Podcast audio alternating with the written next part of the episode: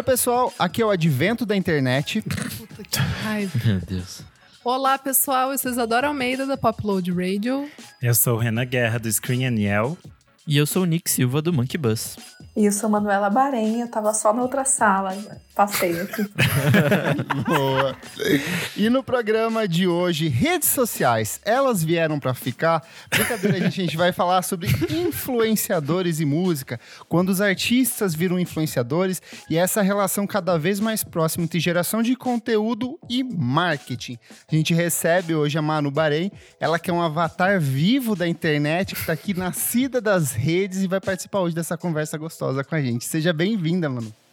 Obrigada, gente. Eu tô adorando estar aqui e que bom conversar com gente que não seja trabalho, né? Uma delícia estar aqui com vocês. Muito obrigada pelo convite. Gente, vocês já pararam para pensar como existem músicas que transportam a cabeça da gente para algum lugar? Em um instante você tá ali dentro de casa, deitadinho, confortável, lavando uma louça e de repente ela te joga para um cenário à beira-mar, pro alto de uma montanha, pro interior, e essas paisagens a BMW conhece muito bem, porque ela circula pelo Brasil inteiro com uma série de modelos incríveis, como a Série 3, que é um sedã esportivo fabricado aqui no Brasil, na cidade de Araquari, no litoral de Santa Catarina. E a BMW perguntou pra gente que músicas fazem a cabeça da gente se transportar. Eu quero saber de vocês, meus colegas. Quais são essas músicas que te levam para outras paisagens, cenários, fazem a mente de vocês viajar por aí? A rodovia Tamoios aqui em São Paulo foi uma rota que eu rodei muito quando eu era mais jovem, indo pra praia ali. E tem uma música do Holger que chama exatamente Infinita Tamoios, e entre muitas jovenzices e tal, ele fala sobre esse percurso e sobre praia, diversão, sobre liberdade, sobre amizade. Enfim, a música tem esse clima bastante festeiro e tropical e combina bastante com esses tipos de viagem. Bom, gente, eu vou começar aqui com uma música, é uma, é uma balada, né? Bem bem ali intimista, que eu acho linda, que super me transporta realmente, que é Angeles, do Elliott Smith do álbum Either Or, de 1997. Eu acho muito legal essa música, porque ela realmente transporta para o cenário que o Elliott Smith vivia, né? Que é ali Los Angeles, Echo Park. Acho muito bonito o jeito como ele descreve a cidade. Mesmo se você nunca foi, você consegue sentir um pouco do que, que Los Angeles é. Uma que eu trago agora é o Metrônome com The Bay. Amo. Porque ela é uma música sobre um lugar mágico, fantástico, só que não é nenhum lugar mágico fantástico que as pessoas conhecem. Tanto que ela, eles falam assim: isso não é Paris, isso não é Londres, isso não é Berlim, isso não é Hong Kong, isso não é Tóquio. E se você quiser ir, eu vou te trazer de volta um dia. Então, é uma música que canta, fala sobre essa Bahia, sobre esse lugar mágico, esse, esse litoral, um litoral muito fantástico, fictício, imaginário, mas que meio que habita no imaginário coletivo das pessoas, assim. E musicalmente Super. ela é uma canção muito gostosa que ela vai se construindo aos poucos. Ela começa bem minimalista, numa base de sintetizadores, de repente no final entra aquela linha de baixo mega suculenta e vai dando ritmo, a batida, você tá dançando, batendo o pezinho. Então eu acho que é, é gostoso como ela é uma música que tem esse sentimento de calor, de presença, de aproximação, esse cheirinho de mar, assim. Então eu acho que é uma música que transporta a mente da gente de um jeito muito gostoso. Arrasou. Bom, já que o Kleber falou em cheirinho de mar, eu vou pro cheirinho de mato agora, na verdade. Eu vou com Whitney Golden Days. Whitney é um duo de Chicago que é bastante indie, mas ao mesmo tempo já rodou em vários festivais grandes do mundo, então é uma banda em ascensão aí, que inclusive já fez até shows no Brasil, então... Super, é aquele tipo de música que não tem muita época, né, amigo? Acho que assim, é uma música que funciona em qualquer lugar e espaço. Pois é, eles pra mim têm um som bem melancólico e de vez em quando até bucólico, então eles me transportam muito pra esse lugar de campo, de verde, assim. Logo que eu dou play na, na música deles, eu consigo imaginar, tipo, montanhas, é, vales e coisas do tipo, então eu gosto bastante dessa música e me transporta é, muito pra esse, pra esse lugar no campo. Bom, eu vou num oposto do que eu tinha falado de um lugar físico, eu vou num lugar também um pouco mais viajado ali, que, que eu gosto muito quando eu ouço essa música, que é Where's My Mind, do Pixies. Do Pixies. Sim, aquele rock ali alternativo, do fim dos anos 80. Gente, o, o próprio nome, né, da música já propõe, né? Where's My Mind? Você já fica ali. Eu gosto muito da guitarra, o jeito que ela coloca, então você consegue se desligar um pouco amo essa música, acho que ela, ela cabe muito bem aqui nessa proposta de músicas que transportam. Eu vou perverter um pouco a minha lista aqui, porque a primeira música que eu trago, ela não fala sobre um cenário, sobre um lugar necessariamente, mas sobre escapar da realidade de transportar para inúmeros cenários, que é Skank com Vamos Fugir, é a versão deles de 2004 que sai na coletânea Radiola, foi um sucesso aqui no Brasil, tocou nas rádios, tocou na TV, foi trilha sonora de novela, todo mundo sabe, sabe essa letra de cor e salteado, mas eu acho impressionante como ela consegue transportar a mente das pessoas para inúmeros lugares, para inúmeras possibilidades. Ela foi originalmente lançada pelo Gilberto Gil e composta em parceria com Liminha para o álbum Raça Humana de 1984. E ela é esse tipo de música assim que você tá voltando para casa no fim do dia, você dá um play, deixa sua mente flutuar por aí, relembrar de sensações, de memórias, de encontros, de, de lugares mágicos que você já foi. E você que está ouvindo, eu quero saber que música faz a sua mente te transportar. Enquanto você se decide, clica no link desse programa e ouve a playlist que a gente produziu especialmente para BMW com músicas que fazem a sua mente viajar. Boa, mas antes o que, menina Isadora? Mas antes, meu amigo Kleber, a gente pede para você que está ouvindo aí seguir a gente nas nossas redes sociais, arroba podcast VFSM, vai lá, dá um seguir, isso é importante pra gente. Se você tá ouvindo aí o nosso podcast em uma plataforma de streaming, já seguiu? Sim ou não? Se for a resposta não, você vai agora e dá no seguir.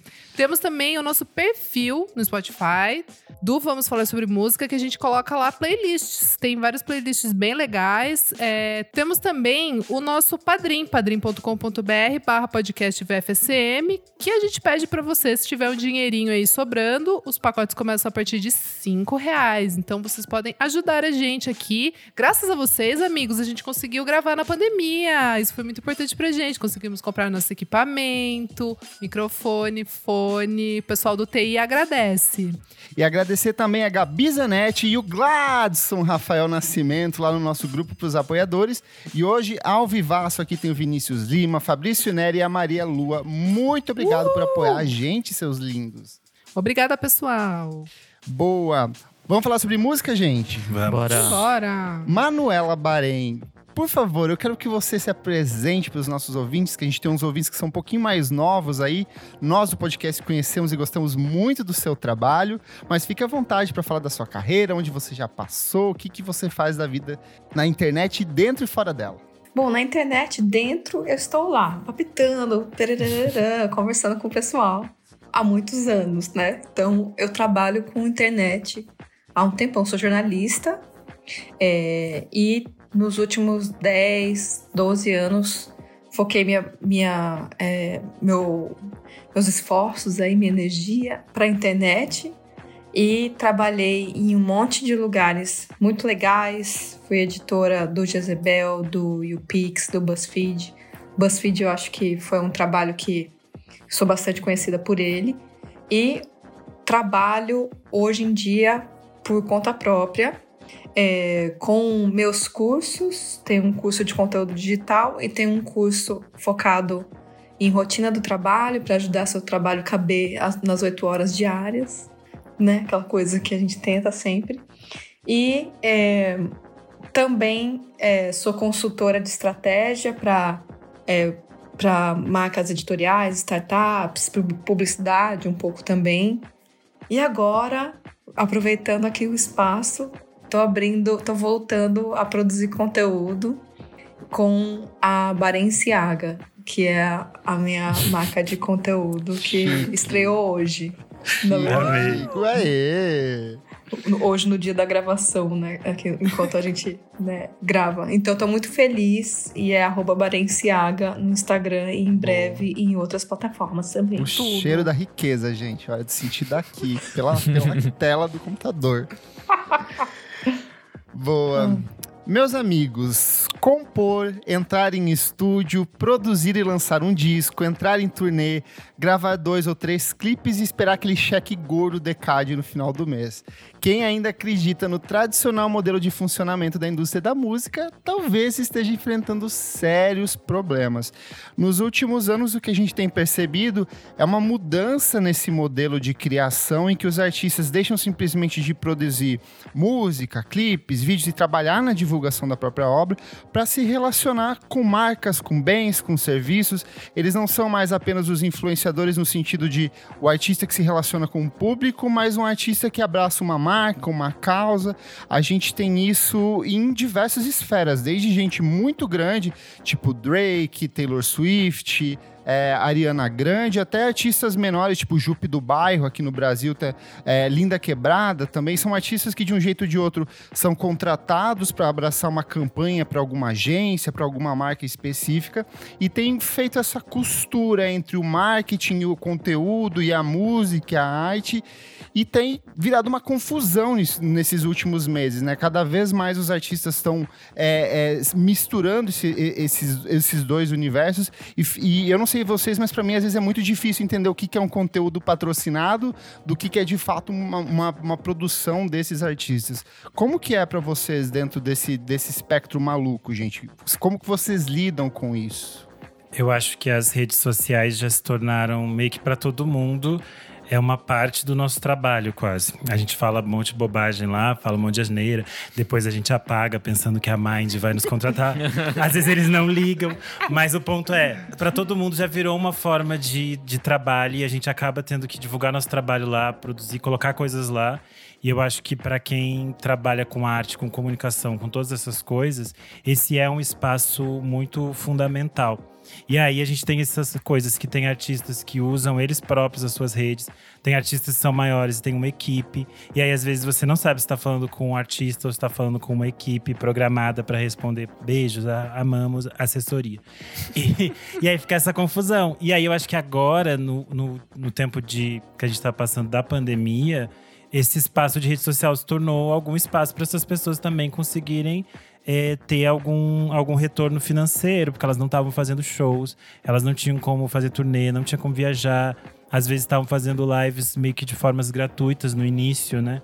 Até essas coisas conseguirem se organizar. Eu acho que é um espaço para tentar arranjar sustento, assim, para quem a gente pensa nessas pessoas um pouco menores, né?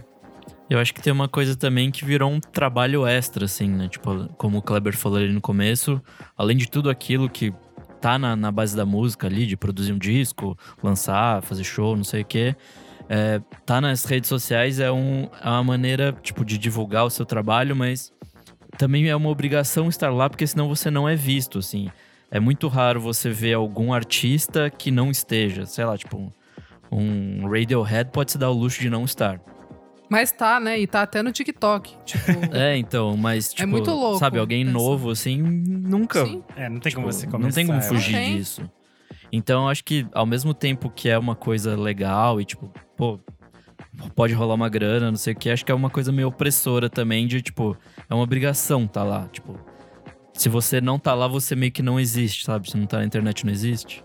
Os próprios processos de divulgação de discos, agora, por exemplo, a, é, isso, o, né? a Tuyo, que a gente uhum. já comentou aqui algumas vezes, eles lançaram o disco, mas todas as faixas têm clipezinhos com lyric vídeo no YouTube, no Instagram, e tem é, header de Facebook, e tem envelopamento de redes sociais com uma estética específica para cada, cada divulga, divulgação.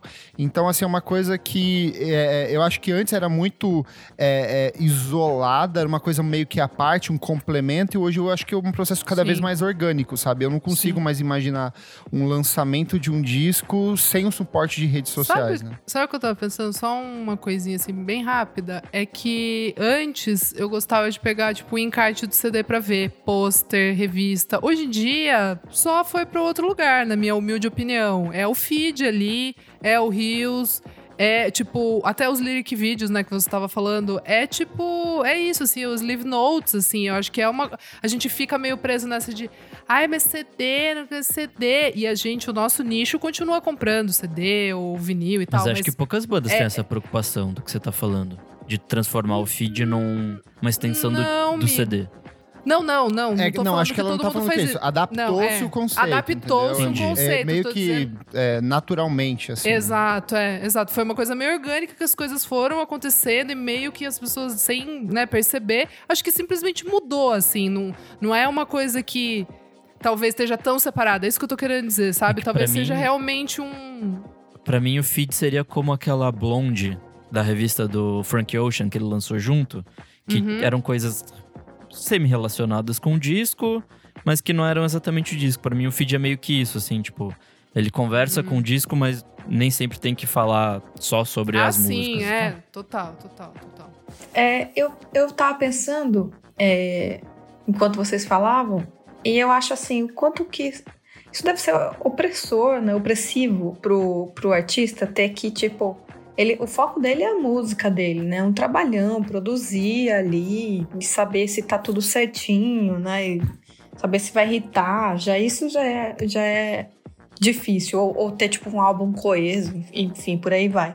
E aí, ele ter que saber que ele tem que também é, ser audiovisual, sabe? Ele tem que entregar é, o conceito nas imagens. Também tá, tava pensando o quanto que a nossa geração, a gente não foi tão exposto à internet e às imagens o tempo todo no Instagram, no YouTube tu- e tudo mais, que é isso, né? Meio que você, se- como vocês disseram aqui, se você não é visto, você não é lembrado.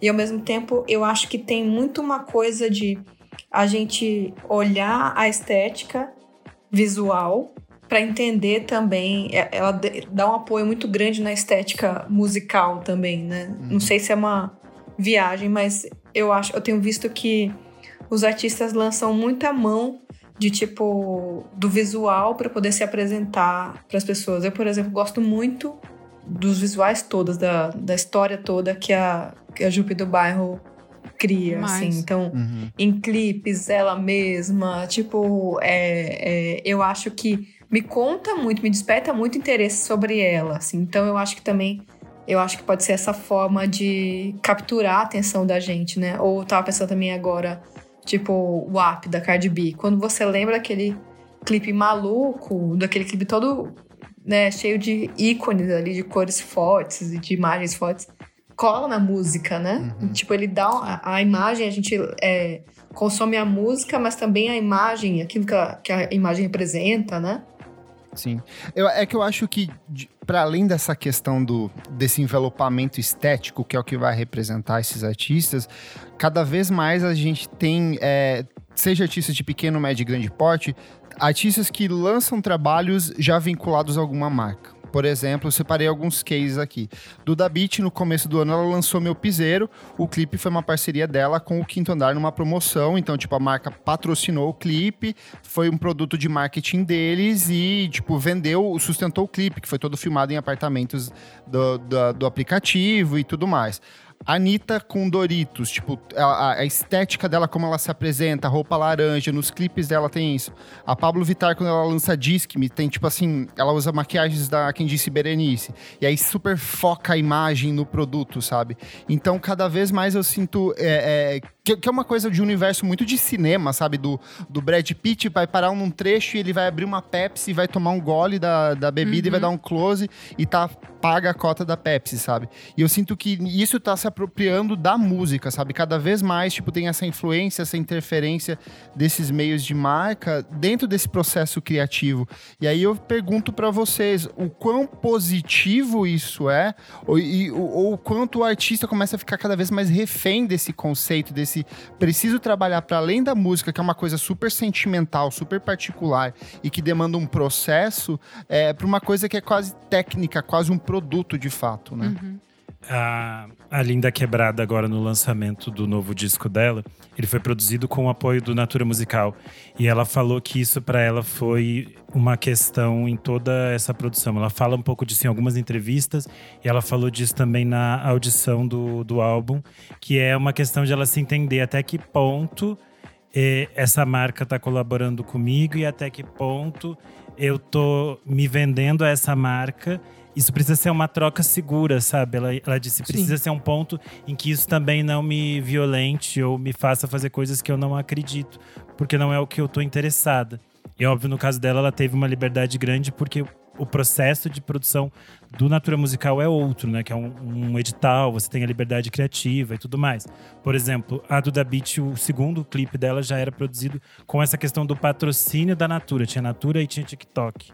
E aí é um outro processo que você cria quase que uma campanha publicitária dentro daquilo, Sim. né? É, desdobrou em Sim. dancinha no TikTok, desdobrou em um monte de coisa, né? Eu acho que são limites bem complicados. E daí eu acho que é, vai de.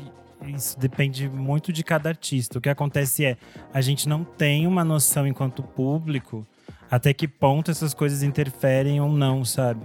Porque, por exemplo, a imagem da Anitta pra gente, ela existe essencialmente atrelada a todas essas marcas que ela tem trabalhado mesmo, né? Porque ela virou, tipo, CEO de várias coisas. Ela tá Sim. em várias frentes, então é meio que você não desassocia isso dela. E eu acho que isso é bem complicado, assim, você tem que estar segura pra poder lidar com tudo isso. É que eu, eu, sinceramente não sei se esse processo é tão diferente de estar atrelado a uma grande gravadora nos anos 60, sabe? Tipo, onde o seu material é, ele também tinha limitações dependendo da gravadora, se ela queria lançar ou não, se aquele tipo de som era permitido ou não dentro da gravadora. Sabe? Tipo, O seu ponto, sim, sim. eu, eu entendo que são coisas bem diferentes. É, você tá, tá vendendo a sua, obra para coisas bem diferentes, né? É, para finalidades diferentes, mas ao mesmo tempo essa questão criativa eu vejo esse paralelo, assim, de, Total. de, de alguma forma você sempre tá podado, sabe? Você sempre. Sim. Mesmo com o público, assim, mesmo quem não tem. Você faz parte de uma máquina, é isso? É, né? tipo, as engrenagens vão girar de alguma forma, você tá ali no meio. E se você, sei lá, forçar a barra demais, é capaz de você não conseguir vender, sabe? Coisas do tipo, Sim. assim. O que me preocupa na, nessa relação com a publicidade, tipo, concordo também. Na época das gravadoras, elas sempre castraram, tinha que sair tudo num Sim. formato, né? É. Tinha que passar por um crivo. não era dono, né? Você não era dono da Master. É. É o clássico caso do Prince escrito slave no rosto dele É. como protesto, sabe? É. Mas com a publicidade, eu acho ainda mais complicado, porque, é, porque eu acho que a publicidade tem uma coisa muito chata, que é um. Acho que todo mundo aqui já trabalhou com publicidade, né? É, que é uma dificuldade de, de se envolver, de, de entrar mais na do artista do que impor o seu, Sim. a Sim. sua, a- o que você, o seu briefing, sabe? Uhum. E eu acho, e eu acho assim muito difícil, porque a publicidade ela acaba anulando nuance, porque no fim das contas parece que o, cli- o cliente tem que ver aquilo ali explícito, o produto dele explícito, é gritado, né? Tem que ter aquele zoom que não pode ser sutil, não pode ter numa cena dentro, né? Então eu fico pensando no caso da Duda Beat, que parece ter sido uma cocriação, né? Pô, é um pacto isso aí, né? É, é um desafio perigoso, eu acho. É um limite, que como o Renan disse, que é, Mas que é assim, perigoso, né? a Duda Beat, no caso, eu, eu consigo ver nela um domínio artístico maior do que em, em relação a essas outras cantoras e outros artistas. Eu sinto que ela tem uma visão artística é, muito particular. Defi- e E definida. que né? cria brechas para inserção dessas marcas. Então eu acho positivo, não me, não, me, não me incomoda.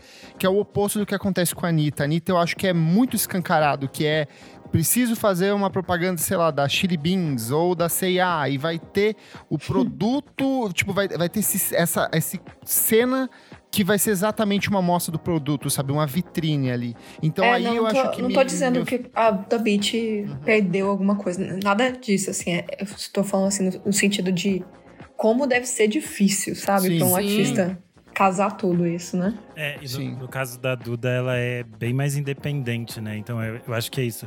Realmente deve ter sido um parto no sentido de ter que se conectar com a marca e definir essas coisas de uma forma mais segura e dizer aqui é onde eu vou e aqui é o que eu quero fazer, Sim. sabe?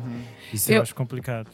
Eu tava pensando agora que talvez. é, De exemplo mesmo, de, de, de ver, assim, é que agora não tá vindo nenhum na minha cabeça, mas geralmente banda que é do cenário mais alternativo ou que não tá atrelada a uma grande gravadora, aos moldes antigos, me parece. Bate em mim. A, a Duda pode ser até um, um exemplo, porque eu acho que ela tá um pouco nesse limiar, assim. É, funciona. Funciona porque ela coloca. ela- é isso, assim, ela. Eu acredito, né? Que é meio que uma parada assim, ó. Ó, é isso. A marca vai. a- o cliente, a marca, enfim. Quer? Beleza. Então a gente pode criar junto e é isso. E vai funcionar porque ela tá assinando ali. Tipo, meio que o, o, último. A última. O martelo é dela, entendeu? Tem um envolvimento maior dela. O no envolvimento business. maior dela. Daí eu acho que talvez, por exemplo, é, tô só pensando aqui, gente, não, não tô conseguindo lembrar, mas se tiver alguma dupla sertaneja, ou algum nome muito do pop, gigante, assim, é, gigante. Pode ser a Anitta. Talvez por ela ter um, um- grupo e muitas coisas e um milhão de coisas acontecendo ao mesmo tempo, e por ser essa. Talvez ela. Nem dá tempo de Nem dá avaliar. tempo né? dela conseguir artisticamente sentar ali. E, cara, ela ela tira a água da pedra ali, porque ela faz uns negócios que, tipo, é- e rola assim, tipo. É claro que eu, eu não, eu, pra mim, Isadora, não bate nessa sutileza de, tipo, eu falar, putz, isso foi inteligente, tipo com a Jupe. Eu vi um negócio que ela fez no, no Twitter que eu achei muito bem amarradinho lá, que eu dei risada, que era o dia da, do garçom, da garçonete. Sim. Achei muito fofo, assim. Por quê? Porque eu acho que a Jupe é uma artista é, alternativa, independente. Tem, consegue trazer daí de um jeito que a marca fala: ah, legal, beleza. Tipo, vamos, vamos nessa, é o seu lado artístico. E talvez nomes gigantescos, essa engrenagem, assim, ela não permite, tem, tem meio que um limite que, que o artista vai conseguir dispor dessa cocriação, entende o que eu tô, que eu tô falando? Acho que o briefing, às vezes, tipo, pro, pro artista que é maior, ela vai chegar, ah, beleza, bora, Doritos, é isso aí, vou produzir um conteúdo, claro, que vai ser super legal, bem alinhado ali, mas artisticamente não, não, não, não- traz aquele brilho, né, aquela, aquela coisa. Então eu acredito que talvez seja um pouco disso, né, do artista alternativo ainda ter essa coisa do, da, da- que, é, que é o meu, que é, é todo o processo. E os artistas maiores meio que já... É, é- é uma outra parada. Eu acho que isso se conecta também com a ideia de da própria questão da rede social. Um artista Sim. muito grande, Sim. ele não, ele consegue até tipo, ah, sei lá, fazer os seus tweets lá soltos, mas vai vir um número surreal de pessoas responder, xingar, comentar, fazer- Engajamento, é. É, o engajamento é outro nível, né? Sim. Aí, por exemplo, quando a gente fala da Jupe, ela é uma artista menor, o público que tá ali, que acompanha ela nas redes sociais, conhece ela, conversa com ela, faz piada, entra nos memes, é outro tipo de relação. Sim. E aí também tem a ver com as marcas entenderem, eu quero me conectar, eu quero fazer uma grande campanha que vai, tipo, ai, chamar a atenção do Brasil inteiro nesse É, momento. de awareness Ou ou, de realmente Criar, de engajar, criar é. essa relação que é diferente, assim. Sim. Eu acho que tem alguns Sim. artistas que conseguem fazer isso sem que isso se eh, impacte no seu trabalho artístico, assim, sabe? São aquilo que a gente falou, mês de sustentar, porque a gente tem que pagar a conta no final do mês. Exato. Eu acho que aí é bom falar que não dá mais só para viver de música, né? Os esquemas mudaram, o repasse de, de valores é menor. É, eu, peguei aqui um levantamento recente, o Spotify costuma pagar 0,00348 centavos de dólar por streaming de música dentro da plataforma. Só que daí a gente tem que pensar o seguinte: muitos desses artistas, alguns lá dos anos 80, 90, têm contratos quase vitalícios com as gravadoras.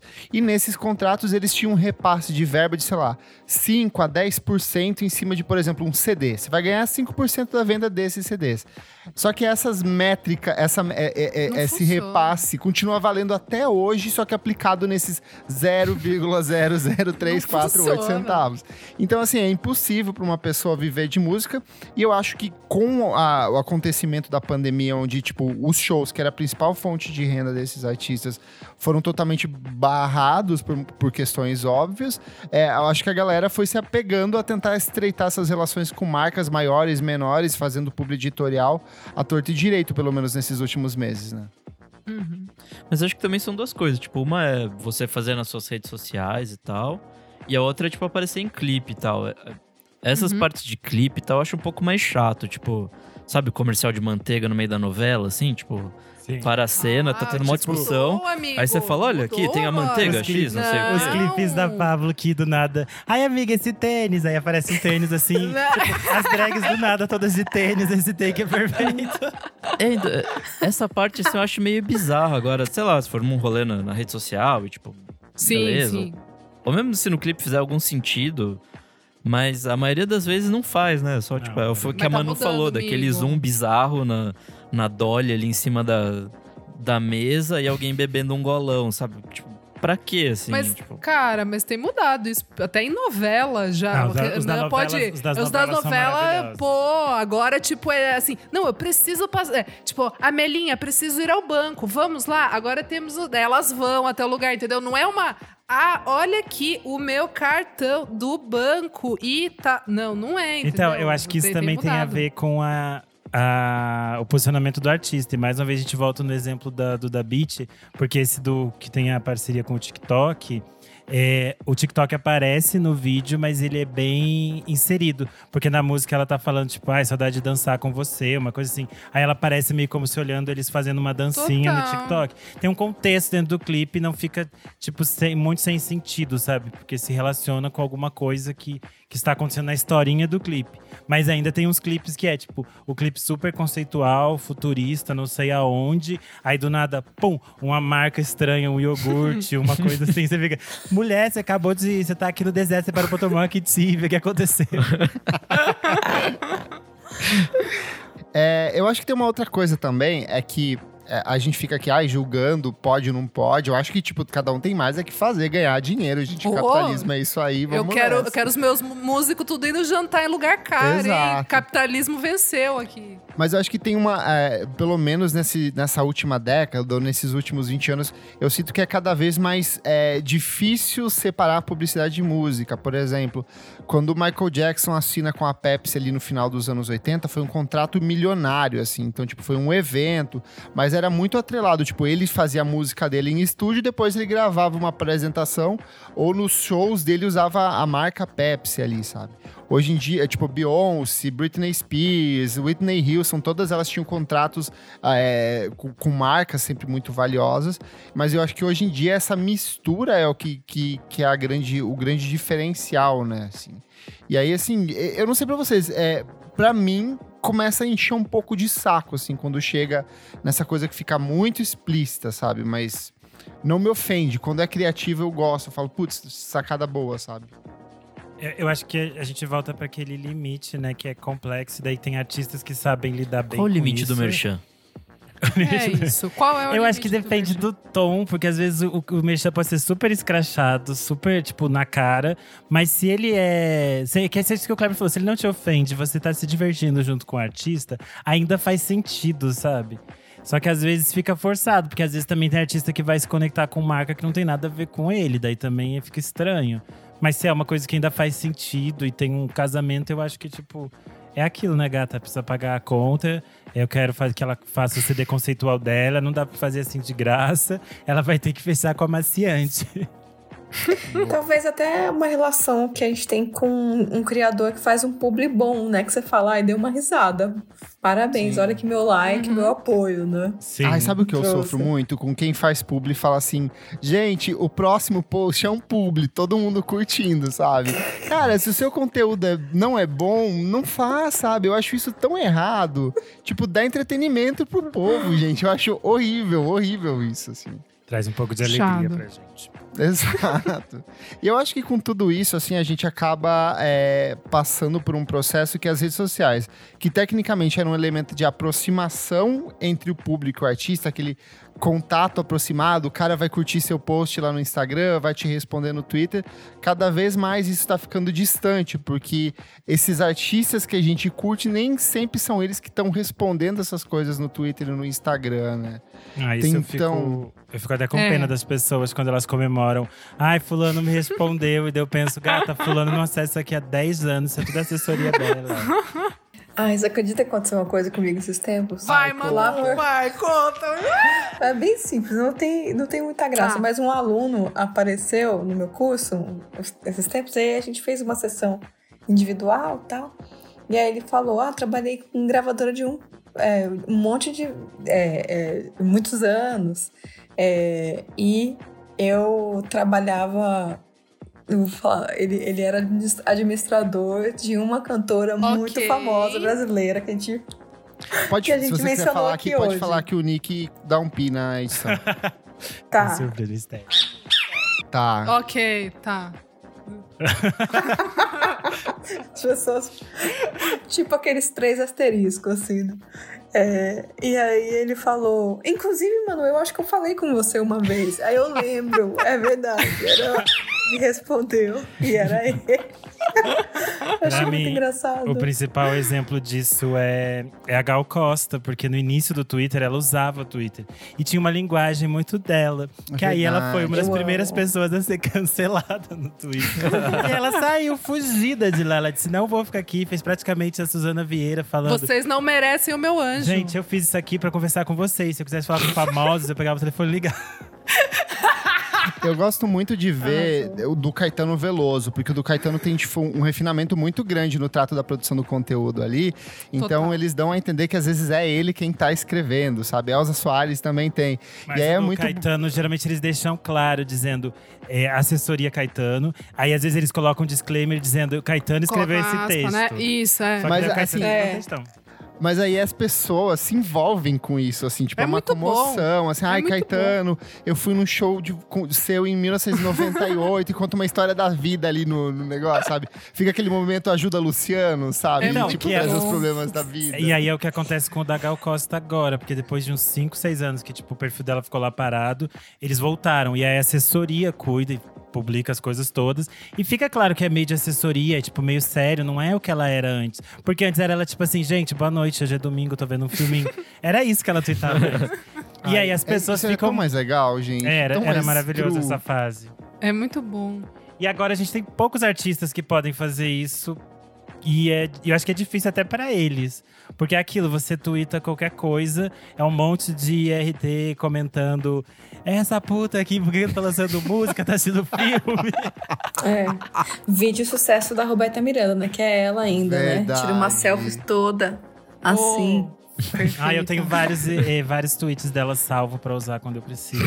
Eu Aqui- amo. hoje, eu, por exemplo, aqui na gravação, gente, tá muito calor. Eu poderia usar aquele dela. Gente, hoje eu gostaria de ser um picolé e eu poderia me derreter na boca de todos vocês. Tá muito calor, bebam água. Renan, meu Deus! Mas eu acho justo essa parte de ter alguém comandando as redes sociais. Porque, porra, tipo, você é um músico, já faz coisa pra caralho, você tem que Gente, cuidar se de eu muita tivesse coisa. dinheiro, eu mandaria alguém fazer isso pra mim, pelo amor de Deus, não aguento mais. Ah, depende. Vai ver, tipo, tem, tem artista que dá pra ver que gosta, tipo, que. Tipo, o Guilherme Arantes mesmo. Poxa, ele sempre escreve no, face, é no Facebook, né? Ou no Twitter, Ele não lembro escreve em agora. os Tipo, lugares. Um dia ele comentou uma matéria minha Ele é no Screenel, a gente ficou assim? Exato, exato, eu acho muito legal. Tipo, tem um pessoal que realmente, tipo, mesmo que, nossa, é, ele já é consagrado, já tem, sei lá, mais de 50 anos, não é a criança que tá lá, tipo, ah, tô aqui lançando minha, minha música, conheça meu trabalho. Eu acho interessante, porque realmente, a, cara, eu era muito desacreditada. Eu, eu achava que tudo era assessoria. No começo, assim. Eu achava que, que, que. Imagina que é um artista, imagina que a pessoa tá aqui, mas. Cara, depois a gente vai crescendo, a gente vai vendo também que, pô, tem um monte aí que não, não é casado, que tá procurando aí um date, tem vários que estão no Tinder. Só nos foguinhos. Ah, eu amo. Só- Esses dias, sabe? esses dias o Thiago Petit falou que alguma gay Ai, encontrou ele sim, no aplicativo. E aí ele falou assim: ai, você vai me ignorar, eu sou todo seu fã. Aí, tipo, gay, isso aqui não é um show, não, hein? Isso aqui é aplicativo, hein? É Que- minha vida. Então, tem também essa coisa do tanto no profissional quanto no pessoal, bicho. Precisa ver também, né? Aí, É nesse verdade, negócio de isso é importante. assessoria, eu só não aceito no Twitter. Assim, pra mim. Ai, pra mim tem que ser a pessoa ali. Perde muito, é muito perde deprê. muita é, a é credibilidade muito do. Twitter quando não é a pessoa, sabe? Por isso, tipo, respeito eternamente o Kanye West ali. Mesmo com É. todos os problemas. Eu acho que não tem problema quando é assessoria se fica claro pras pessoas, né? Eu fico meio incomodado Mas é quando deprê. Quando- não, sim, É. mas eu fico muito incomodado quando é tipo, fica fingindo que é a pessoa. Tipo, manda Entendi. beijinho e diz, ai, obrigado pelo carinho. E daí você fica assim, tipo, gata, é uma adolescente que tá fazendo isso com um salário provavelmente bem ruim. Que eu já fiz esse tipo de trabalho. Comecei minha carreira assim. Já respondeu a Manu. É, uma madrugada É. responde, não fui eu. Gente, tem um aspecto aqui que eu quero comentar, que eu separei na pauta, que é a questão dessas fake news, entre aspas, do bem, que esses artistas usam para promover os trabalhos deles.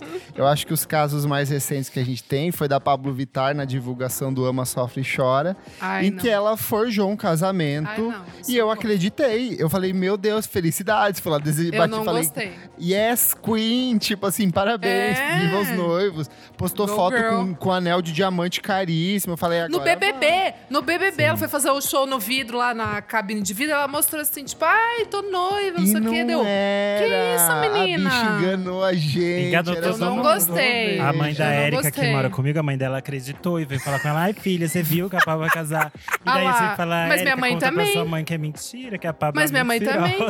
Ela viu no BBB, minha mãe falou, ué, mas Pablo vai casar? Tá namorando então? Não sabia. Eu- é... Manu, o que que você acha dessa palhaçada? Qual é o limite da, da, da- da zoeira? Da fake Ah, eu news. fiquei com o Qual é o coração partido. Eu fiquei com o coração partido, né? Porque eu tava Horrível, torcendo pra, as pra ser emoções, verdade. né? A gente É. queria um casamento da Pablo em 2020. Da Pablo deu uma doída mesmo, realmente, assim, sabe? Me senti Eu me humilhada, dei um alívio, porque pode ser que ela gosto. venha, venha a casar com o Lula ano que vem. Então, Tem isso também. tem os outros também, por exemplo, que é o caso da Cláudia Leite, quando ela decidiu tirar o leite do nome pra fazer uma campanha para um suplemento de intolerância à lactose. Putz, Eu não acho que é pior, né? Porque daí virou um monte de notícia em jornal. E daí na segunda-feira na Globo aparece ela fazendo a propaganda de negócio de lactose.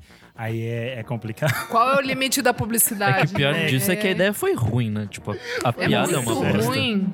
ah, quem que tem leite aí no nome? Pô, pegar aí, aí e se você tirar o leite aí? Se some com o leite, daí volta O com o pior é leite. capaz de ter ganhado até prêmio, não duvido. É verdade. Ai, é, é bem capaz. Que mesmo. inferno.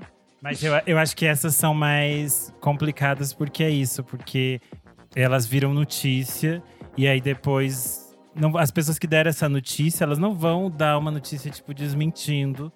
E muitas vezes essa a própria assessoria desse cantor fica meio queimado com os jornalistas, que vão pensar, veio uma notícia aqui dizendo que a Pablo ia se casar, eh, você deu essa nota, porque, sei lá, a pessoa que trabalha no G1, ela não tem tempo de ficar conferindo toda a Sim. notícia, gente. Ela tem que subir um montarel de notícia lá. E se chegou, e se você confia nessa assessoria, essa É, isso veio de tá assessoria, né? Tipo, pô, é, você confia nessa Saiu assessoria. no Google Gloss, eu acho. Mas acho que era parte da. Né, da, da, da ação. É, Por isso que eu sempre checo aí, no né? Léo Dias, gente. Ali, ó, é, É, é, é certeiro.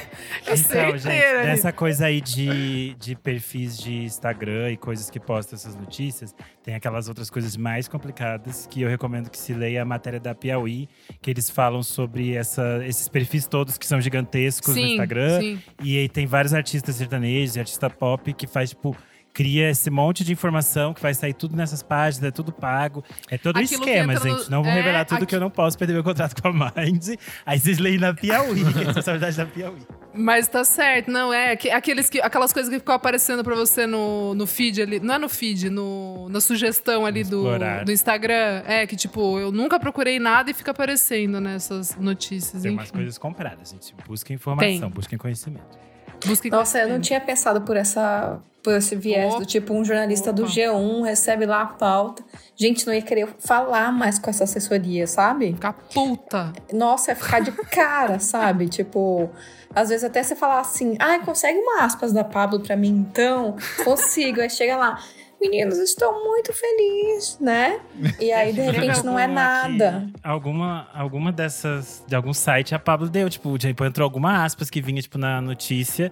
E aí, Meu imagina, você Deus. fica com, com uma relação que você pensa, putz, eu não posso confiar numa coisa que geralmente é só divulgação, porque você não vai ficar checando toda vez que um assessor de imprensa manda fulano vai fazer tal coisa, vai lançar tal coisa, aí você vai checar se aquilo é verdade, porque Uhum. fulano pode estar te mentindo, sabe? É tipo um é criar um novo step num trabalho que não, não teria a mínima necessidade. Porque você não tá, tipo, falando com um político, criando uma nova lei, aí você precisa ir lá entender o que tá É. rolando. É, tipo só uma gata lançando um disco pop, sabe?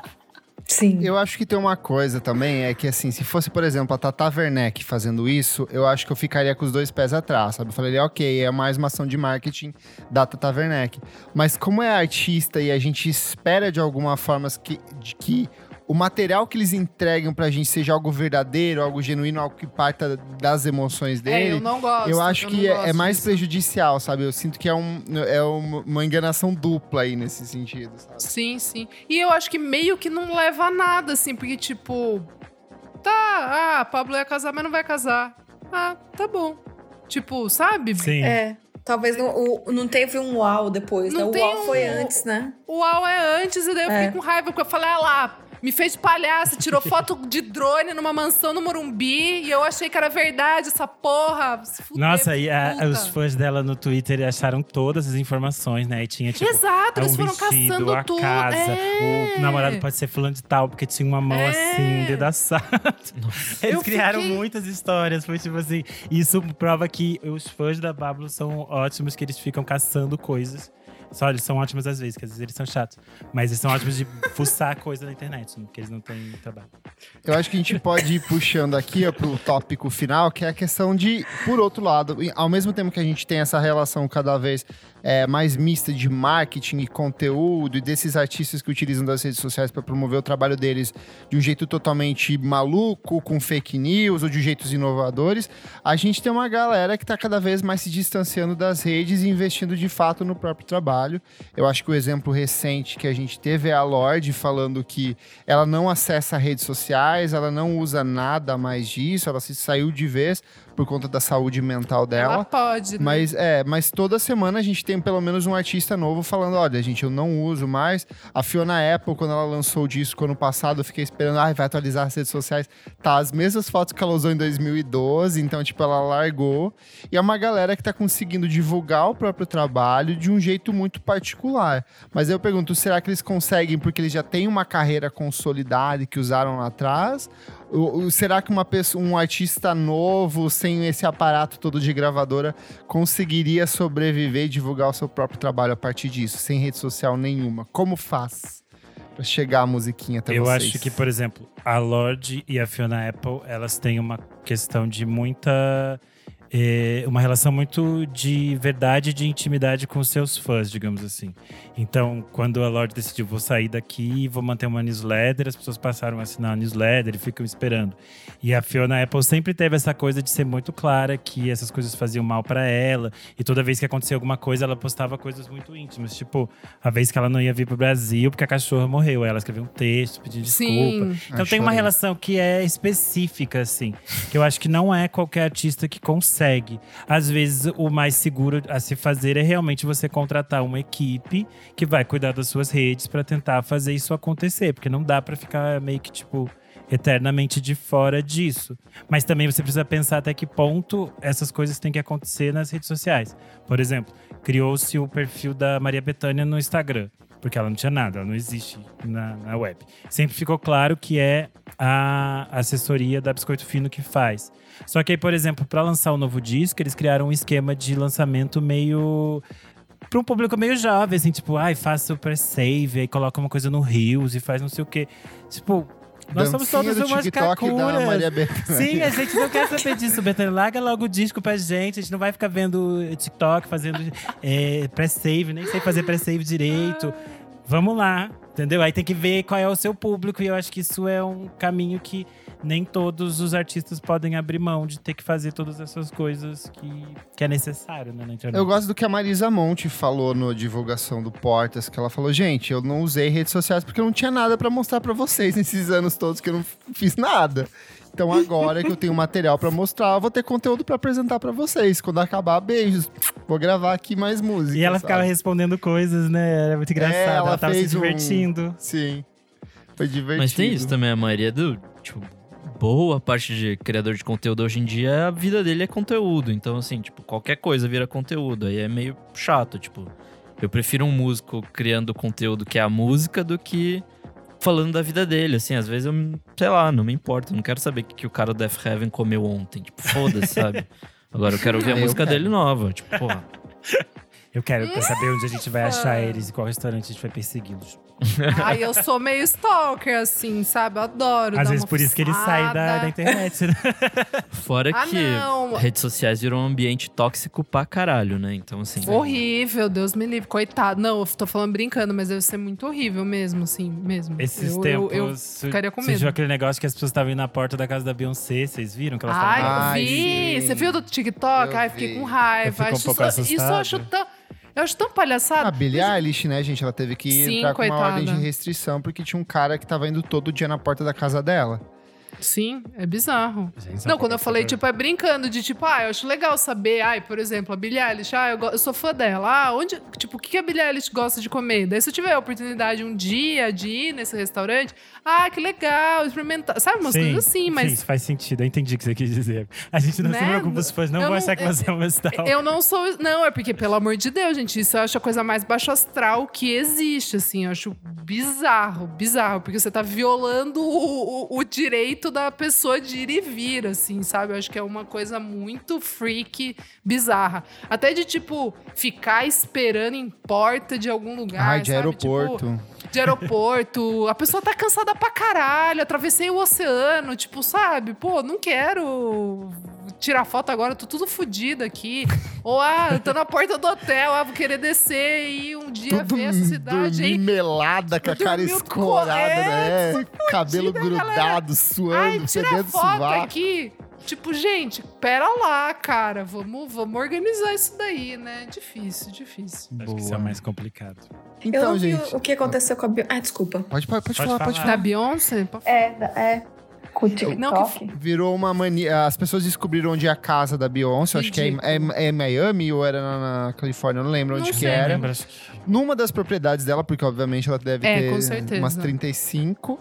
É, mas descobriram uma casa dela e a galera, tipo, brasileiros iam pra porta lá, tipo assim, gritar, bater palma, fazer dancinha, pra cantar Ivy, música. é, chamar a Blue, a Blue Ivy É, lá, gr- tipo, gritar pelo nome das filhas, assim, uma coisa totalmente idiota. É assim. invasivo pra caramba isso. assim, tipo, Nossa, porra. achei muito ridículo. Caos. É porque descobriram que onde ela mora, mora tipo assim, uns três ou quatro famosos na mesma, na mesma região. E aí eles faziam uns- esses tour aí de ficar chamando famoso na porta de casa. que caos. Que caos. que caos. Não dá nem pra ser milionário, bilionário em paz. É isso aí. Sabe o que, que eu lembrei de alguém que fica reclusa e não posta nada? É a Joana Nilson. E aí ela não posta. Nossa, ela não faz sim. nada, ela não aparece em lugar nenhum. Mas é ótimo que o marido dela, o Andy Samberg, faz a divulgação pra ela. Porque ele vai em toda entrevista que ele dá em qualquer emissora americana, ele fala: É My verdade. wife, Joana Nilson, é, buy her album. Ele sempre fala, em qualquer lugar que ele tá. Ele tá tipo assim, Jimmy Fallon. ele- o Jimmy Fallon pergunta qualquer coisa aleatória. Ele fala, My wife, Joanna Nilsson, is amazing. She's amazing. Putz, muito bom. Ela não faz Boa. nada mesmo, nem disco, porque olha, tá difícil. Ah, tá umzinho. subindo. Ela É tá, verdade, Ela tá é verdade. cuidando das crianças, tá tranquila, comprou uma casa grande. É difícil. Boa. Gente, fechamos então nossa conversa maluca que hoje. Fechamos. Boa, vamos pro próximo bloco do programa. Mas antes, vá lá no nosso Instagram, arroba podcast VFSM, na edição desse episódio. E conta pra gente o que, que você acha dessa relação entre marketing e música. Se você gosta, não gosta. Quais são os cases de sucesso, trabalhos que você fala, putz, olha, isso aqui ficou bem legal, que a gente lê na próxima semana. Certinho, gente? Certíssimo. Vamos pro próximo bloco. Não paro de ouvir.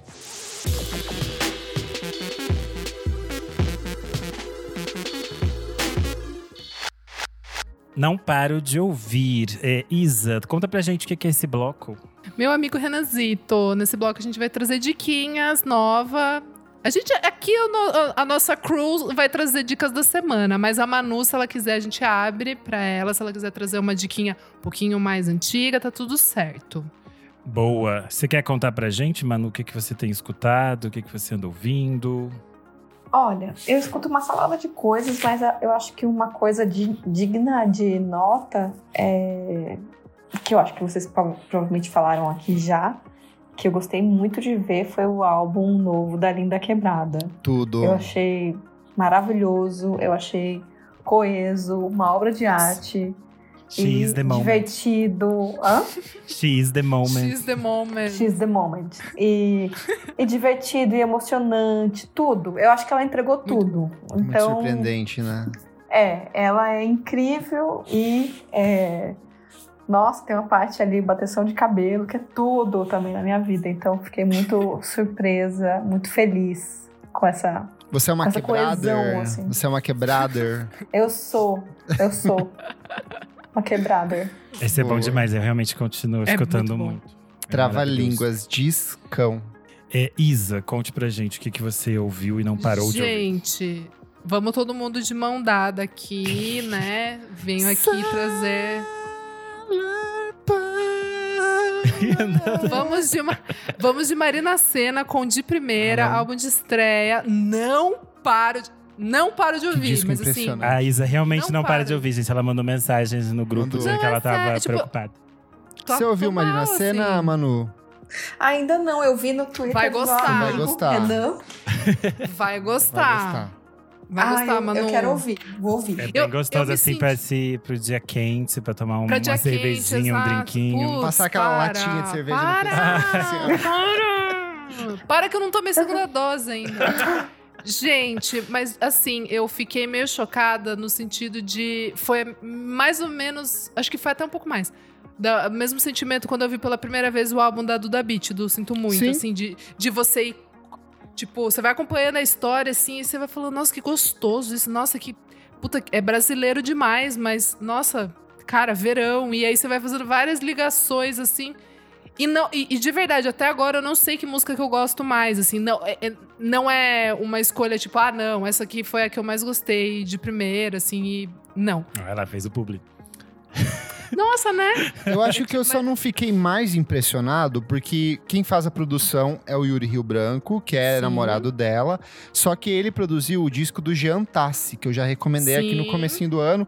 Que e é ele usa de uma demais. abordagem muito parecida. Então, assim, eu não senti esse espanto que eu vejo que as outras pessoas falam, nossa, uau, muito diferente. Mas, independente disso, é um trabalho excelente. Assim, é um disco de Excelente. é um disco de música pop que tem é, elementos de axé, de R&B, de samba. Pagodão baiano. pagode baiano, samba, tudo. é muito gostoso, tudo. assim. Trap. É interessante é- como faz sentido, né? Não é um álbum que fica bagunçado, assim. Sim. Você ouve, tem uma Exatamente. fluidez e, tipo, parece que você tá numa festa, assim. Só que a gente Cara, não tá numa festa. Não tá numa festa, foi horrível. Eu queria me bater na parede aqui. Tipo, e ainda tava um muito calor esse mal. final de semana, eu só queria estar numa Foi. piscina. Nossa, não, e, e- e é muito isso que você falou. Tipo, você tá ouvindo, tem uma faixa que é dub e aí tem uma faixa que é samba e elas conversam do mesmo jeito, assim. é, tipo, isso não é, fica é- é real- estranho coisas Não. completamente diferentes juntas, assim. Faz muito Não. sentido. E é Nossa, legal as que- tags todas, dub, samba, minha alma É de tudo. humanas Não, aqui, ela... Você não tá. Bombou. Não. A hora que você ouvir, você vai falar, Manu, é, é verdade, é tudo É isso. sobre. Você vai falar, é sobre, É sobre isso. isso. Tem até um tiquinho assim mandar- de carimbó. Não, sério, é muito bom, assim. Eu vou lembrar de Kleber falou- vocês, adora, ouvindo. Sério, eu tava me batendo na parede, tipo, segunda dose! Eu quero aglomerar com pessoas, com estranhos. Mas o que o Kleber falou do, do negócio de se espantar, eu me espantei nesse sentido de que eu não tava esperando que em agosto eu ia gostar. É, tipo assim, tão absurdamente de um álbum. Eu, eu- eu não, eu não estava, eu não estava esperando, é isso.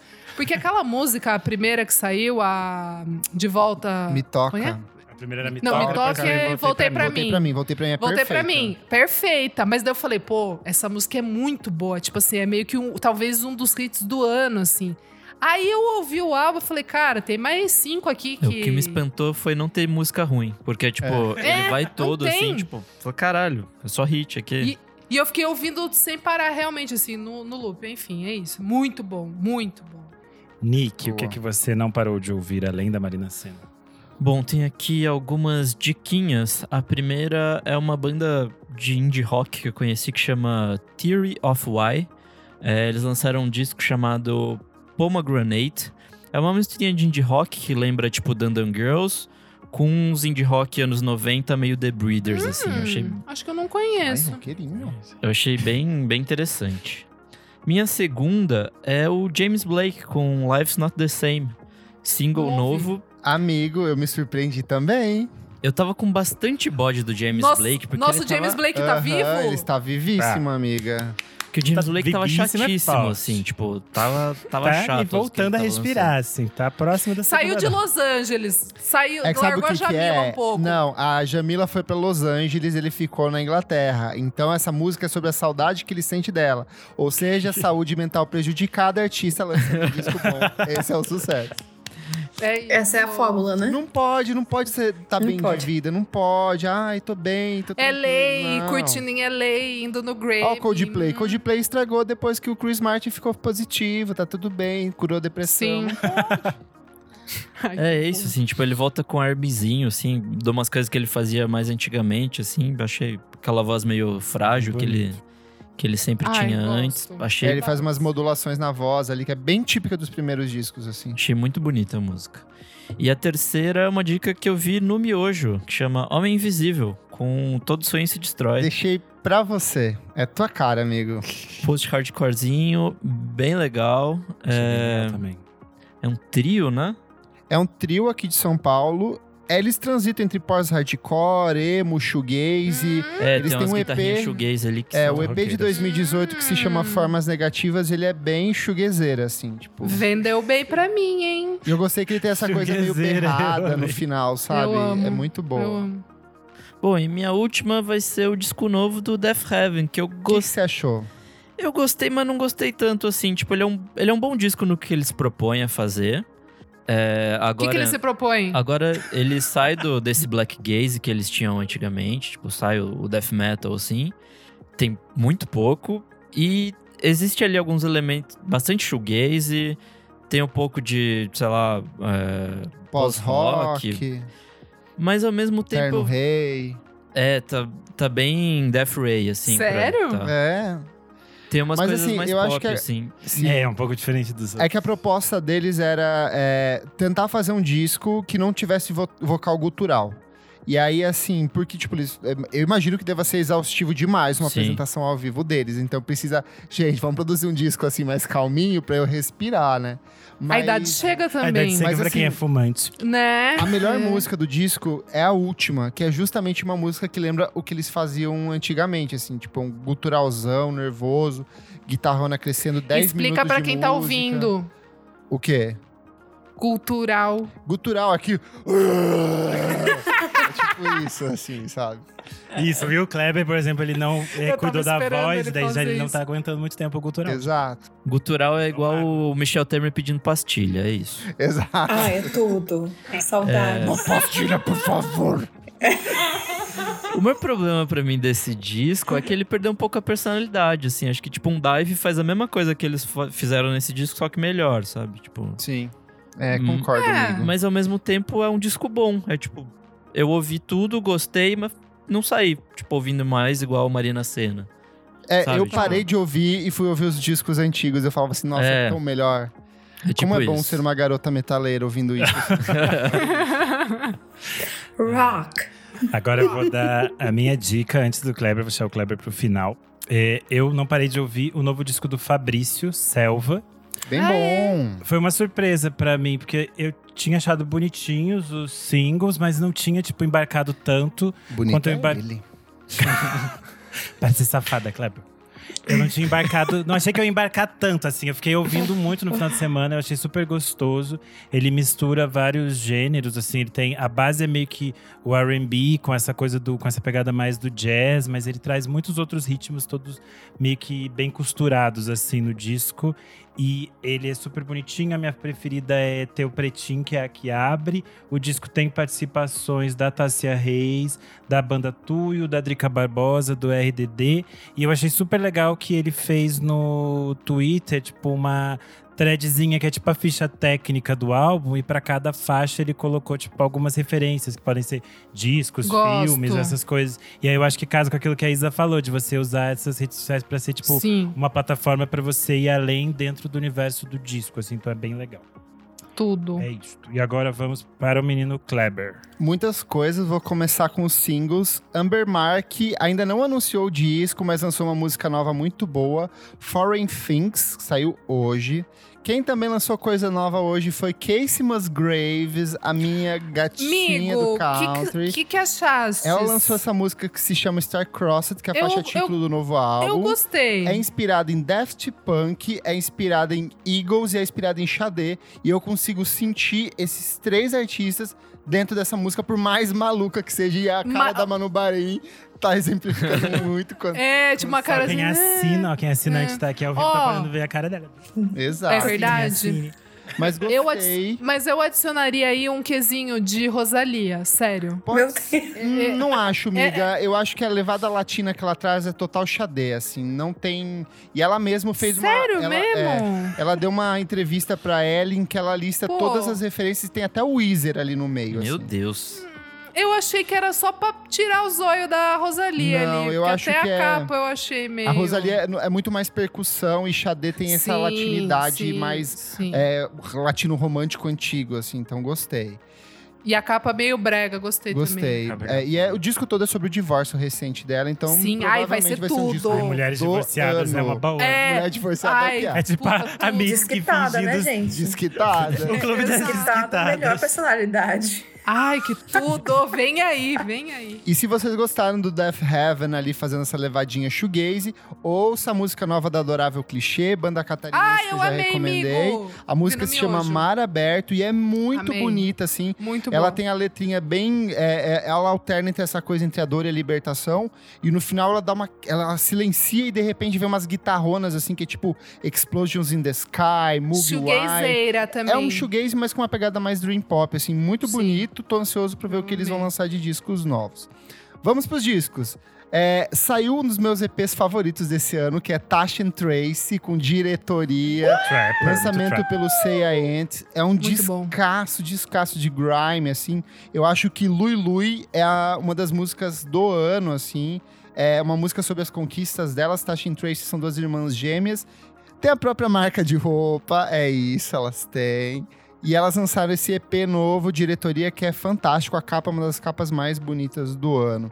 Quem também lançou disco novo é a Isabel Lenza, com o Véspera. Tudo! Se Esqueci você de gosta de Boa. Cat Power, Lana Del Rey, se você gosta dessa levadinha mais California Dreaming, assim, Muito voz boa. enevoada, produção anos 70, vai fundo nesse disco que é muito bonito. Mas eu acho que a coisa que mais me emocionou é o Holoceno, álbum de estreia da Papangu. Papangu é uma banda de João Pessoa, na Paraíba, que faz um progressive metal, sludge metal, só que tem uma pegada jazz. O disco levou quase sete anos até ser finalizado. É um trabalho absurdo. Não tem nada no Brasil que tem esse mesma qualidade que eles empregam Não nesse disco.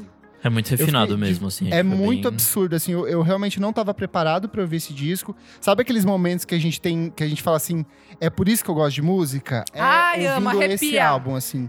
Fantástico, porque ele é um disco de, de, de sludge metal, só que com vocal cantado em português, com sotaque, com músicas que falam sobre imaginário popular nordestino.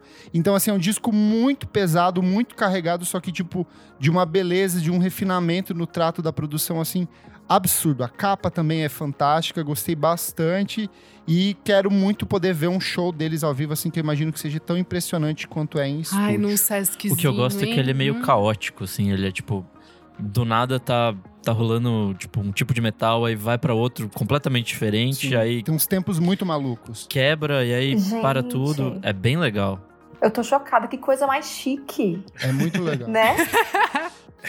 E é isso. Vamos pro próximo bloco, gente? Vamos. Bora. Bora! Você precisa ouvir isso.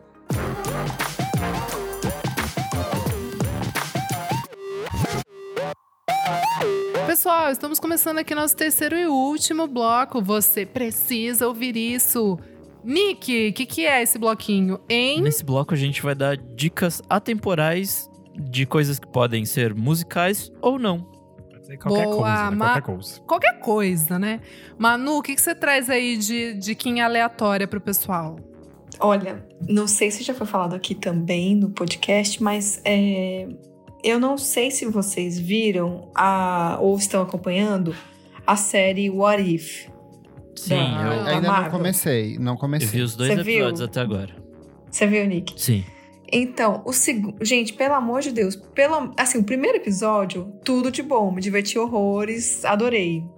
É, não vou dar spoilers. Mas o segundo, o segundo ele é importante. Ele é lindo. Ele É uma homenagem muito é bonita. uma assim, ode. tipo, É muito bonito, né? Ele é uma Mas- mas- ode ao, ao Chadwick Boseman, Ah, sabe? tá. Que nos deixou.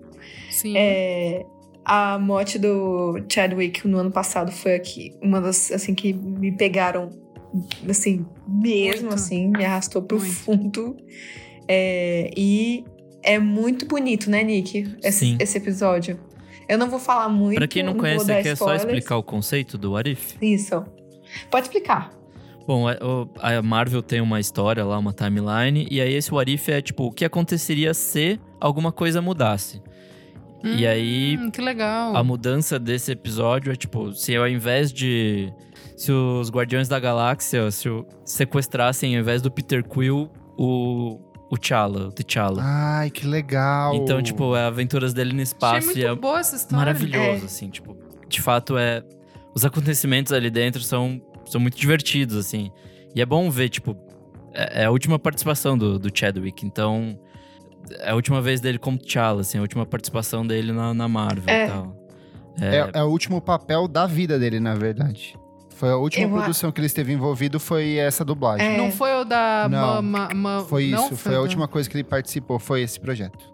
Enfim, muito é, especial. é muito bonito. é muito especial é tipo a- o primeiro momento assim que eu entendi o que tava rolando não vou falar o que mas já me pegou assim já fiquei emocionadíssima e é muito bonito recomendo muito que vejam é Ai, eu acho que foi uma, uma coisa linda da Marvel ter eternizado a memória dele e feito essa homenagem, né, Nick? É, é muito bonito, Sim. né? Sim. Sensível. Tá no Disney Plus aqui no Disney Brasil? Plus.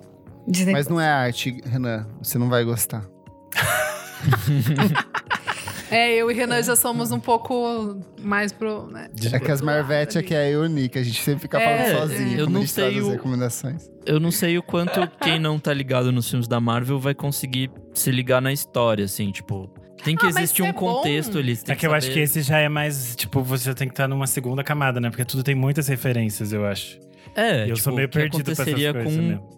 com a história da Marvel se o filme X fosse diferente. É meio que isso, assim. É, então eu já ia me perder, que eu sou. Eu É, preciso de eu ia alguém. Eu preciso de também. alguém pra Mas, atazanar do lado, perguntando. se é "Mas isso, especial, isso, Eu isso, acho que dá É pra uma- vocês assistirem, porque, tipo, é uma história que. Acho que se você assistir puro, assim, é, sem saber as referências todas, ela Uhum. funciona também e. Não é igual, talvez, né, né Nico? O É, impacto, ter assim, mais- mas, é. mas vai funcionar. Acho que compensa Sim. pela, pela experiência ali Sim. de ver a última coisa do Chadwick, sabe? E, pô, arte bonita, enfim, É. vale a pena. Bonito, é. Vou dar aqueles papos de homem hétero assim: olha, a mulher que curte Marvel, hein? Ganhou ponto comigo. Ai, isso é tão Que nojento. horror, credo, nojento. O Homem Placar. Ai, ai, É. pelo amor de Deus. Tá. Essa daí. A Isadora até se perdeu. É, Renan, o que, que você traz, meu cristal? É, eu trago a série. Tal de metanfetaminas. Não, hoje vai ser um cristal de é, ketamina, porque eu vou indicar a série White Lotus. E aí? Eu fiquei completamente alucinado por essa série. A gente viu, amigo, a gente te segue no Twitter. É, quem, se- quem assina o Twitter Premium do Renan viu que eu só fiquei falando isso. E eu fiquei muito alucinado, porque fazia tempos que uma série não me pegava de jeito. E ela é tudo que eu provavelmente diria assim: gente, não vou ver isso agora, É não tô com cabeça. Porque eu abandonei várias séries que eu pensei, ai, tá, tá pesado, tá triste. E aí, tipo, White Lotus é tipo, ela teoricamente é uma série de humor. Mas ela é uma série muito barra pesada. É tipo um humor assim, ok, o mundo é horrível. Humor ácido. É tipo é, Inês Brasil dizendo, vamos todos morrer, né? Graças a Deus, é isso que temos. é meio isso, daí você fica assim. Pra É, explicar é pra quem isso. não sabe, a série é. Ela é uma minissérie, são seis episódios. É, ela se passa meio que uma semana em que alguns é, turistas endinheirados vão passar férias no Havaí, num hotel de luxo chamado White Lotus. E aí a gente vai acompanhar tanto a vida, esse, esse cotidiano desses turistas, quanto dos funcionários do hotel, especialmente do eh, gerente do hotel e alguns outros funcionários. E É muito interessante, um, que a série tem um elenco inteiro de pessoas que você fica, putz, conheço essa pessoa, mas da onde? Porque quase todos eles são atores coadjuvantes muito importantes e que já têm carreiras muito longas. Então, se você entrar no, no IMDB de cada um deles, você vai achar um montarel de coisa que eles Tem a fizeram. mãe do Stifler. Tem a mãe do Stifler, e que tá, para as gays é a amiga da Reese Witherspoon, legalmente loira.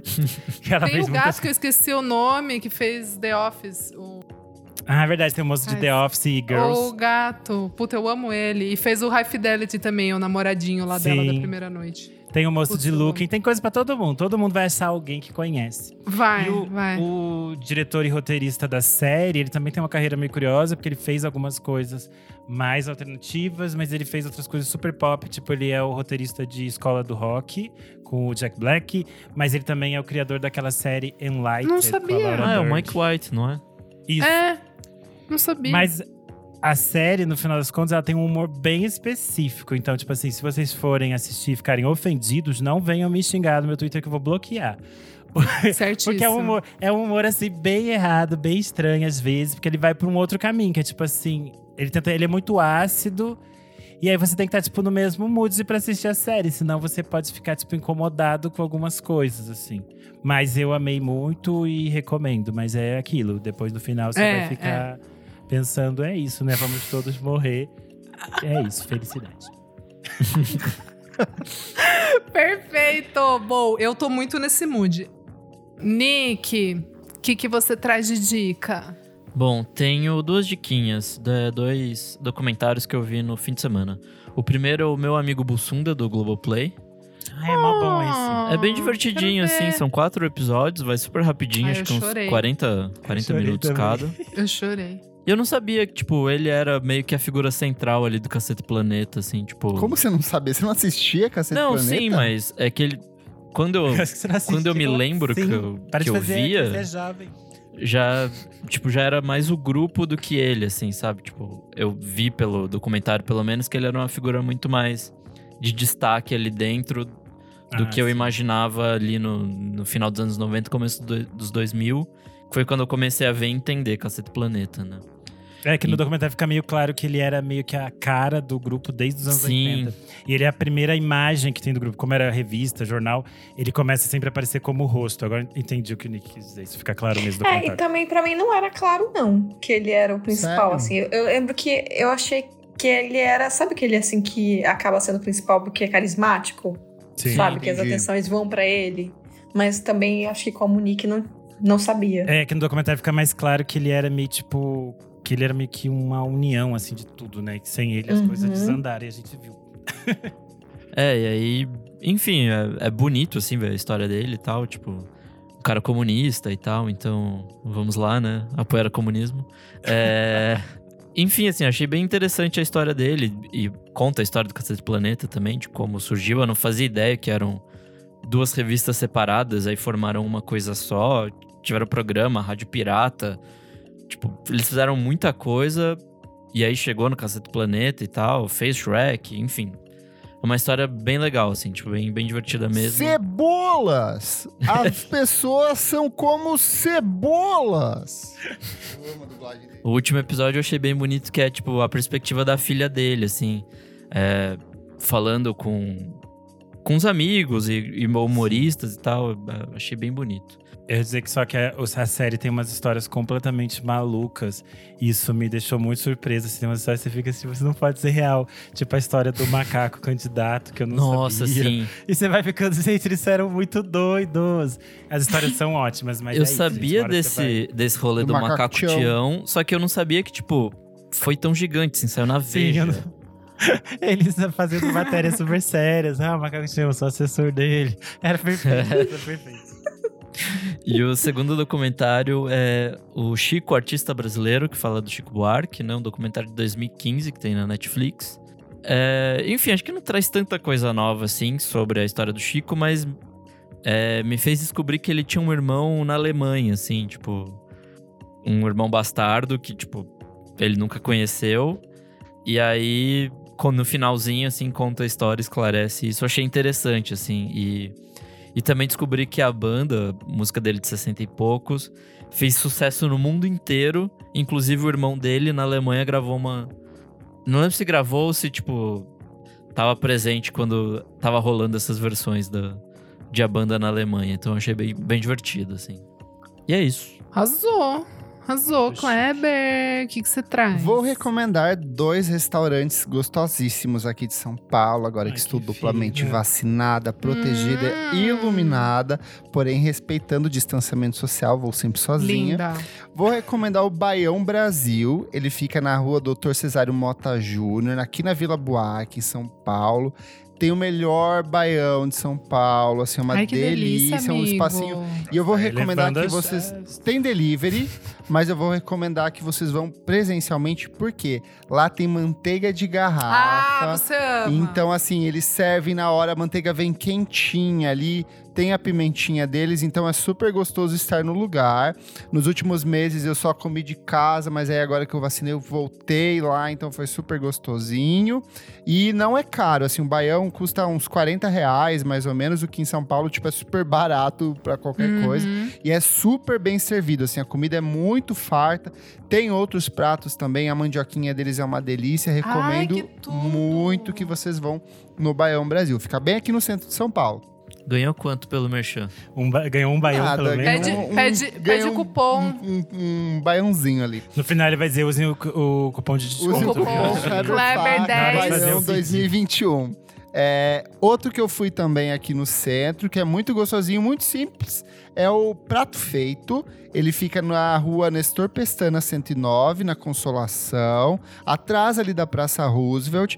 Como o próprio nome diz, é prato feito. Então, tipo, é um prato feito normal, arroz, feijão, bife. Tem outras opções, que outras variações diárias. Porém, a comida é muito suculenta, muito gostosa. E eles usam ingredientes oferecidos, vendidos pelo MST, cultivados nas terras do MST e vendidos por eles.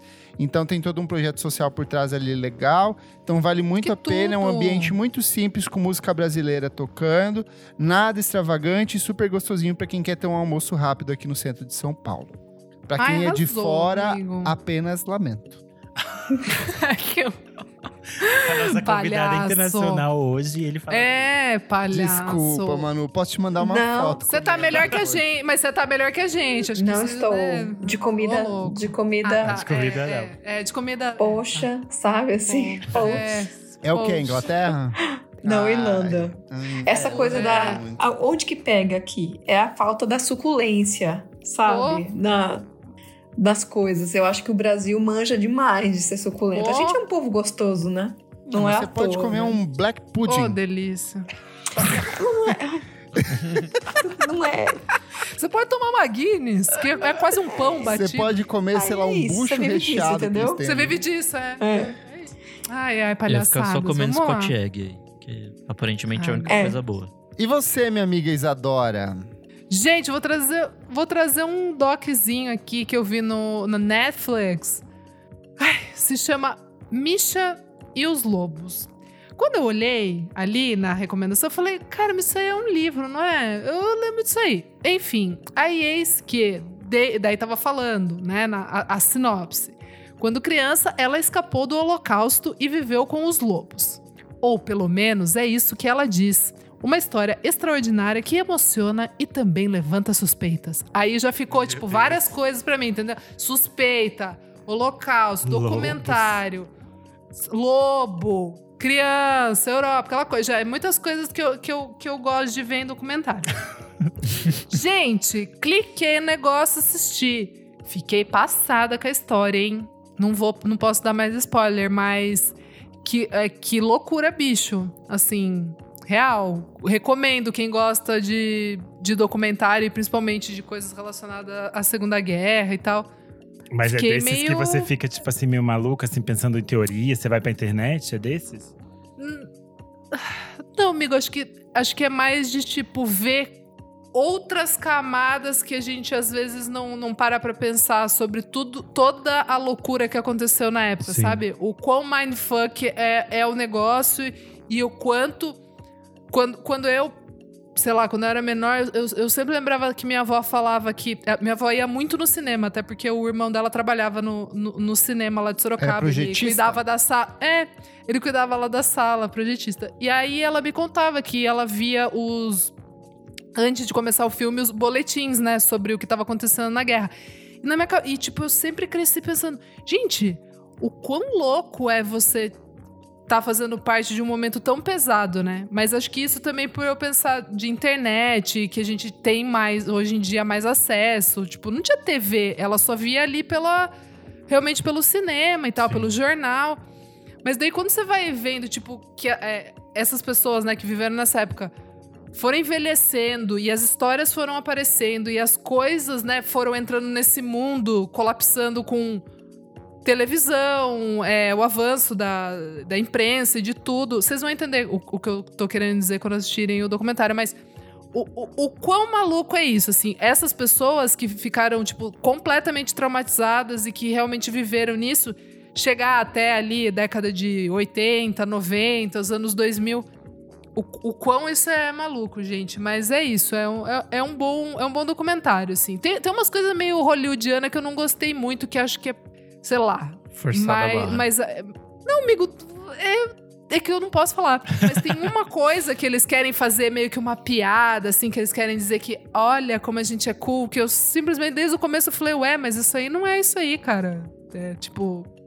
Ai, é muito hollywoodiano, vocês vão entender, Entendi. gente, mas é muito bom. Misha Fiquei e os curioso lobos. Boa. Também. Comentários referentes à última edição do programa, discos sobre despedidas em que a gente disse adeus à nossa querida Elo Cleaver, que Deus a tenha no céu junto Para, dele. Kleber! Kleber. É, vamos pegar aqui, ó, comentário do João Paulo QI 92. Ai, gente, hoje comecei o dia chorando. Acompanho o podcast faz um tempo e aprendi a amar cada um de vocês esse tempo. Toda quinta de manhã faz parte da minha rotina ter a companhia de vocês. Obrigado, Kleber, obrigado, Isa, obrigado, Nick, obrigado, Renan e obrigado, Elo. Já estou com saudades e espero logo uma nova edição com a sua participação como convidada. Bom, vamos lá. Eita, Júlia. Gente, voltei porque lembrei de um disco de despedida que ainda me dói muito.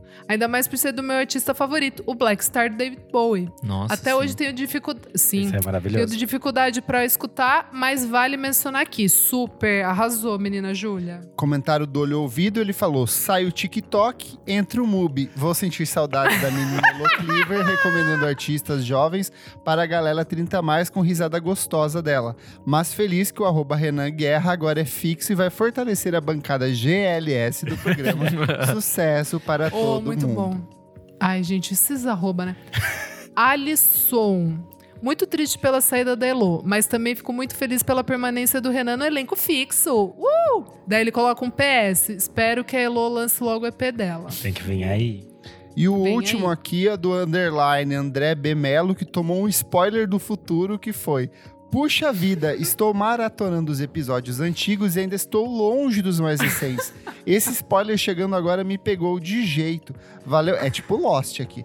Valeu por todas as dicas que já escutei e que ainda vou escutar, Elo. Se Deus for indie, você ainda deve fazer muitas participações nos episódios futuros. Oh. Foi uma edição Fofíssimo. muito bonita. É, essa edição rendeu milhões de comentários em todos os lugares, mas eu recebi o melhor comentário no meu Instagram, que foi do arroba Listen to Felix. E aí ele disse assim: tava passando da hora de oficializar a Ana Furtado do podcast. Oh, pelo amor de Deus! eu amei, eu amei. E aí eu de pensei que a gente perdeu de fazer a minha foto, que nem a Ana Furtado chegando de Sim, malinha, assim. chegando Verdade. de mala. Perdemos, mas é isso. Obrigado. Boa. Manu Bahrein, que está gravando com a gente, lá, nossa correspondente internacional, nossa Ilse Scamparini, você que está aí nesse fuso Tá horário cheia de maluco, pombo cheio em de pombo. no telhado. Fique à vontade para dar suas redes sociais, falar seu serviço, como as pessoas fazem para contratar os seus cursos, como que faz, como que funciona. Fique à vontade. Tem o site dela, Olha manuelabarem.com.br. É, Ponto pode falar Geocities. comigo nas redes sociais. Oi? Ponto Geocities. Pontos Geocities. é, weblog, né? Que delícia. É, E estou nas redes sociais, Mano Bahrein no Twitter, no Instagram e agora Barenciaga também, como falei. Né? Chique, chique demais, gente. E não é assessoria, hein? É ela mesma. É ela mesma. Eu tô respondendo hoje, eu tô respondendo hoje uma galera com equipe, porque é muito engraçado estar na conta que não é você, né? Oi, amiga, te amo também. Equipe, sabe? Muito. Boa. Eu sou o arroba Kleberfac no Twitter e no Instagram. Dicas diárias de música todos os dias. Gente, eu sou arroba Almeida Dora no Instagram, Almeida Dora Underline no Twitter. Essa semana temos episódio novo lá do meu Alone Together na Veneno.live. Convidada Sofia Chablau. A história foi boa, o papo foi engraçado. É isso, gente. Eu sou underline Renan Guerra no Instagram e no Twitter. Toda sexta-feira tem Quero Música Nova no Instagram. Eu sou arroba Nick Underline Silva no Twitter, Nick Silva no Instagram. E é isso aí. Não esquece de seguir a gente nas nossas redes sociais, arroba podcast VFSM em tudo. Segue a gente na sua plataforma de streaming favorita.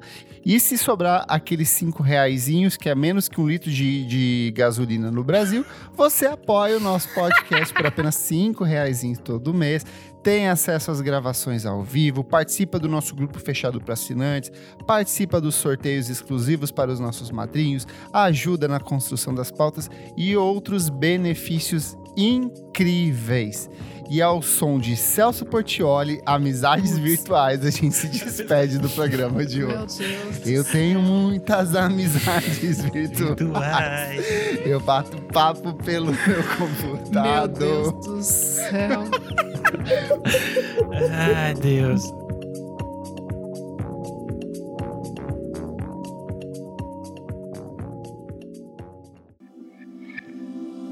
Esse podcast foi editado por Nick Silva.